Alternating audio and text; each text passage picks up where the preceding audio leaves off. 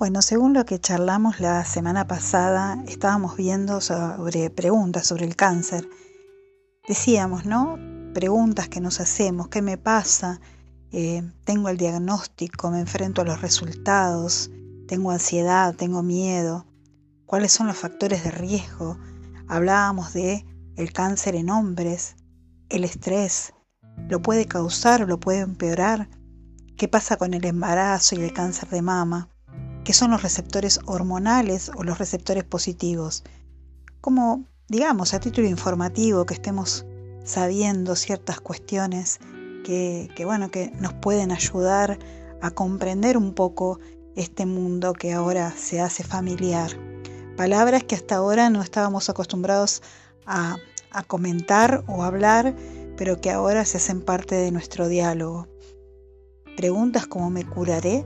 O si existe la cura en algún lado, hay factores que me pueden ayudar, hay métodos de diagnóstico precoz, qué tipos de tratamiento, cirugía, qué es la radioterapia, la quimioterapia, el ganglio centinela, qué es el vaciamiento ganglionar o el linfedema, estas palabras que no estaban ni pensadas en nuestra vida y que ahora empiezan a ser parte de todo lo que nos toca vivir.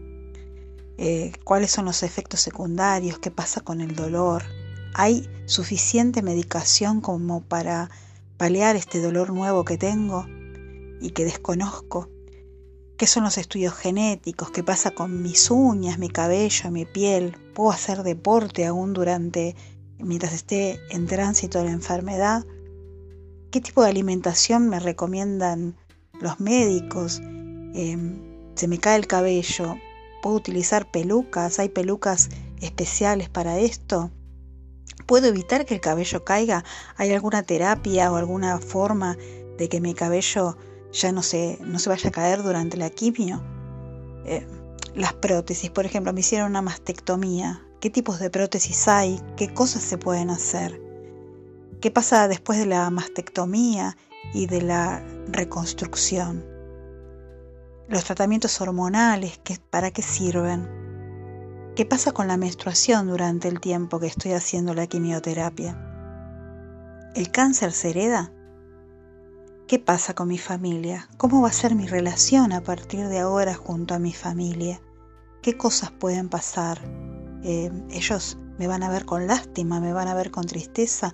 ¿Puedo hacer algo para modificar eso? Bueno, cuántas preguntas, ¿no? ¿Qué pasa? ¿Hay una remisión? ¿Existe la remisión? ¿Ya no va a volver? Palabras como recidiva, metástasis, revisiones. ¿Qué tengo que hacer a partir de esos momentos? ¿Puedo tener un hijo después? ¿Puedo darle la mama? O sea, ¿puedo amamantar a, a ese hijo? ¿Puedo seguir una vida normal?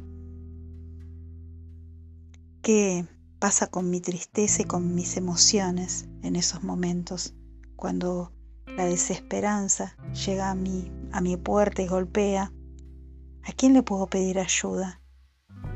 Hay ayuda domiciliaria, cuidados paliativos, hay gente que se pueda acercar o que me pueda tender una mano, incluso quizás no vengan a mi casa, se puede hacer algo a través de las redes, a través de un Zoom, de un Meet, alguien que me acompañe en estos momentos, a pesar de todo, bueno, no es que tengamos las respuestas para todas las preguntas, pero sí podemos despejar un poco las dudas que tenemos, un poquito nomás.